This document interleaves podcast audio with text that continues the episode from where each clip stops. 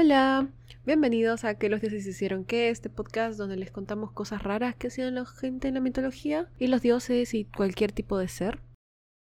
En el episodio de hoy vamos a hablar de las de bueno, de cuatro signos: Libra, Escorpio, Sagitario y Capricornio. Eso significa que solamente nos faltarían dos. Espero hacerlo de repente durante la semana. No lo estoy, no estoy segura, pero probablemente no va a ser un episodio muy largo porque he visto que todas estas historias son súper cortitas. Voy a estar anunciando cuando lo saco. No se preocupen. Aprovechando el momento, ¿de qué deberíamos hablar ahora? Yo sé que terminando la temporada vamos a empezar mitología japonesa, pero antes de eso, ¿de qué hablamos? Siento que ya hay muchas cosas que podría tocar como la Odisea, pero es como poco largo, así que no estoy segura si empezarla ya o esperarme después. No sé. Si tienen alguna sugerencia o opinión, por favor háganmela saber. Y empecemos con el episodio que por cierto va a ser muy cortito, porque realmente no hay mucha información sobre ninguna de estas cosas, a excepción de unas cuantas historias. Así que vamos, a ver.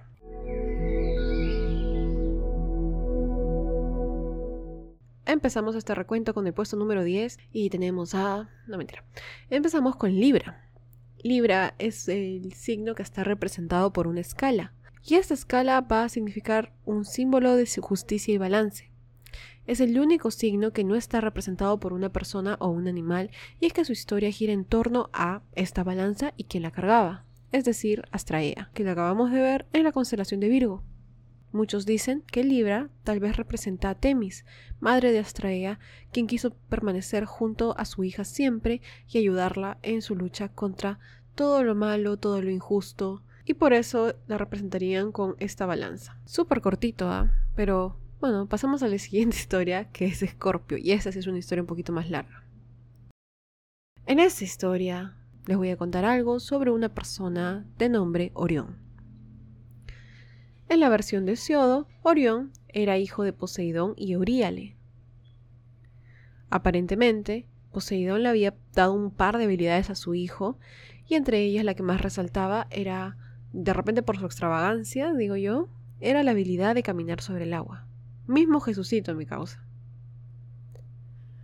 Él utiliza esta habilidad para viajar a todas partes, se da su tour, no tiene que gastar en transporte, en avión, nada. Un ahorro enorme, dice. Así, él llega un día a la isla de Kio en donde se va a una fiesta y se mete una bombaza. O sea, Orión está borracho. O al menos eso dicen para justificar lo que ocurra después. Porque realmente importaba que estaba borracho. No lo creo. Él ve a la princesa de la isla, Mérope, y la viola. Cuando el padre de Mérope, Enopión, se entera de lo que ha ocurrido con su hija, él toma venganza en contra de Orión, ensegueciéndolo y exiliándolo de la isla. Así, Orión llega un día a Lemnos, vagando, vagando, eh, y en esa ciudad habitaba el, dios herrero Hefesto. Hefesto le había indicado a su sirviente Sedalión a que guía a Orión hacia el este de Lemnos, en donde el dios solar Helios lo curaría.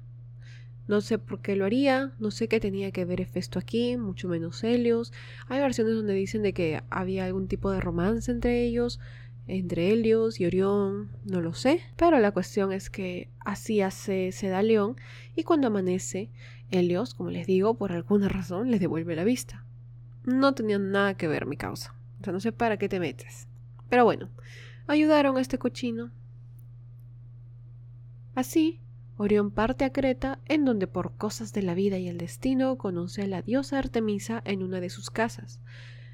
Y, como Orión era tan bueno cazando, termina por impresionar a la misma diosa. Ensalzado por sus habilidades, porque ahora se junta con la diosa Artemisa o qué sé yo, él se emocionó mucho por esta nueva situación, algo así, y juró matar a cualquier monstruo que aterrorice a la tierra y así lo hace, salvando a varias familias y pueblos de estas amenazas. En algunas versiones, Apolo desaprueba esta alianza entre Artemisa y Orión y decide enviar un escorpión gigante para atacarlo. En otras versiones, el propio Zeus se enojaría por la arrogancia de Orión y de igual forma enviaría un escorpión gigante. Conclusión, alguien envía un escorpión gigante para acabar con él. Ahora mi causa, el escorpión, era un excelente trabajador y no le tomó mucho tiempo llegar a picar a Orión, quien murió casi inmediatamente. Porque lo creía habilidoso en la casa, Artemisa le pidió a Zeus ubicar a Orión en las estrellas. Zeus aceptó, pero para recordar sus crímenes y la razón de su muerte también ubicó al escorpión en los cielos.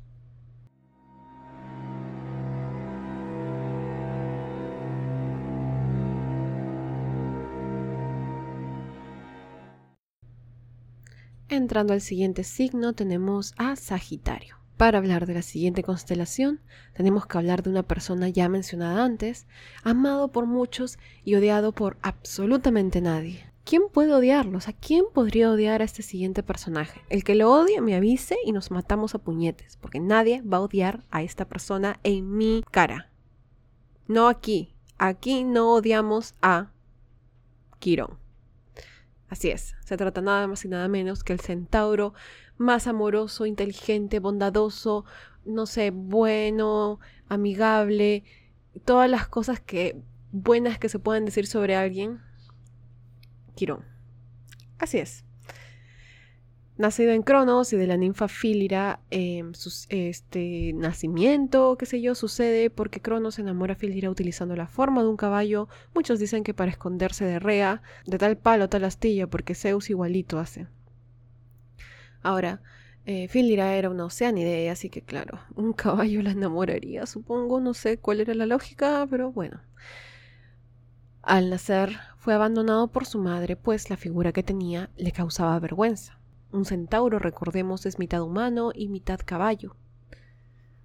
Es así que nuestro querido Quirón es adoptado por Apolo, quien le enseña sobre todo en lo que él es experto, y no me refiero a acosar jóvenes, no.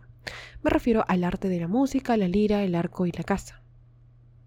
Pero además de esos talentos, Quirón era admirado muchísimo más por su carácter pacífico, amable, su inteligencia, lo cual lo llevó a ser reconocido como sanador, astrólogo y hasta como oráculo. No solo eso, sino que una de sus profesiones más mencionadas en la historia es aquella en donde hace el papel de niñero educador. En un episodio hablamos de su guardería para niños prodigio. Hicimos un infomercial, ¿no? Como para ayudar al negocio, ¿no?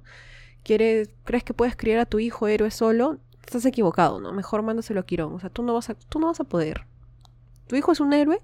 Tu hijo es alguien superdotado, así, ¿no? Que va a matar monstruos, así. Ya, no te gastes. Anda, Quirón.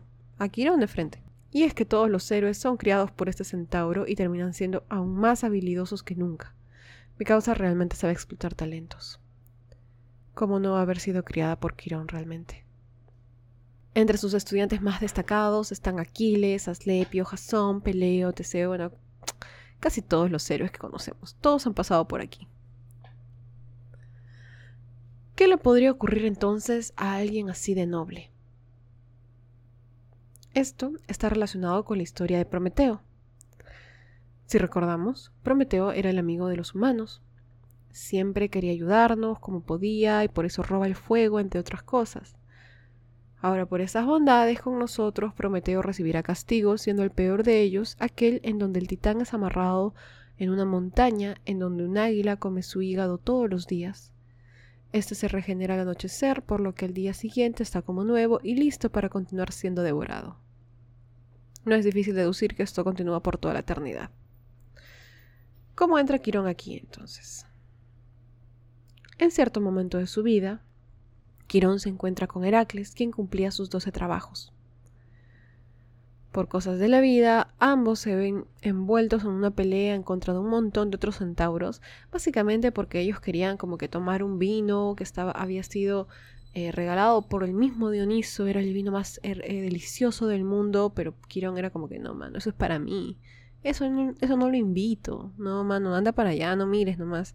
Y bueno, los otros centauros se pusieron así agresivos, que era también parte de su naturaleza, y se enojaron, ¿no? Entonces hicieron todo este escándalo, en donde Heracles mm, decidió intervenir con sus flechitas bonitas, infectadas todas con la sangre de la hidra de Lerna, porque bueno, estaba haciendo sus doce trabajos, ¿no?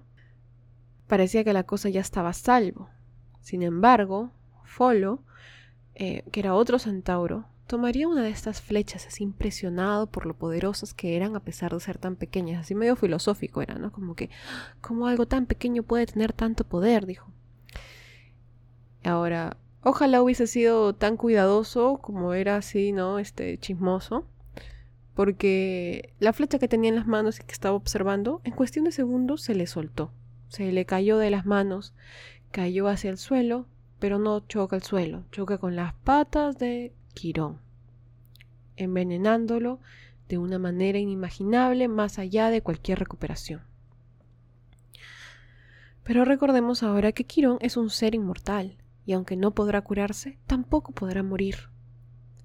Así, al no ser capaz de vivir una vida sin dolor, decide buscar a Prometeo, a quien le cede su inmortalidad para que él por fin pueda ser libre del cuerpo envenenado que llevaba y a su muerte, en honor a la gran vida que llevó y a su corazón noble y amoroso, fue ubicado en el cielo como la constelación de Sagitario. Te amo, Quirón.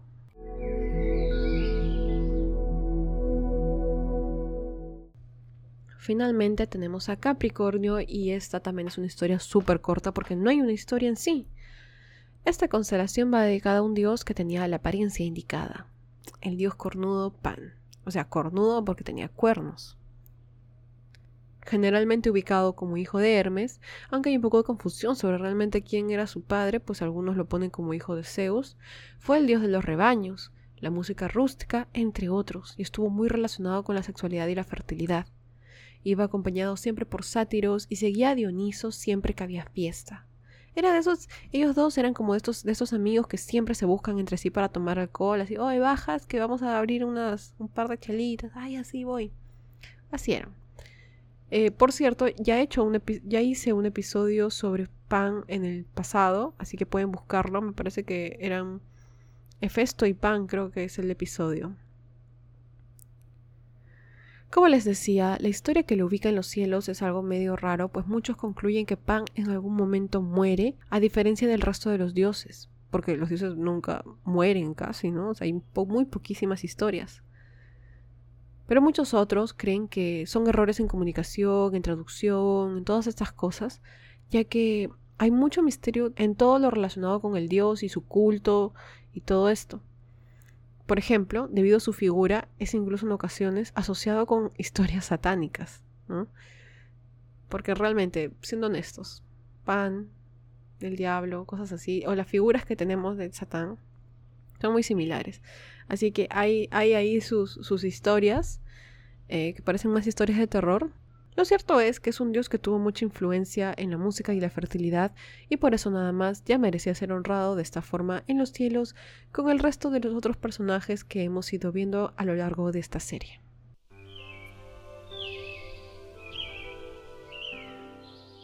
Eso es lo único que tenemos para contar esta semana. Y es que en realidad las historias sobre los signos zodiacales son tan cortas es como que a veces no hay ni siquiera explicación. Dicen, ah, ya, sí, esta constelación es en honor a esta piedra con la que una vez Zeus se tropezó. Fin, punto, nada más. Y es como que, ah, por favor, dame un poco más de material, ¿no? Tendría que continuar con esta. Em, y díganme qué cosa quieren ver ahora. Quieren, que, no sé, podría empezar con la Odisea, pero ya saben que eso va a tomar su tiempecito. y se supone que vamos a empezar con mitología japonesa pronto, ¿no? Eh, Espero que les haya gustado, que me puedan seguirme en Instagram como que los dioses que y contarme lo que sea que deseen contarme. Yo estoy feliz de leerlo siempre y espero que tengan una muy buena semana, un buen fin de semana eh, y nos vemos la próxima semana. Dije semana como tres veces. Cuídense, chao.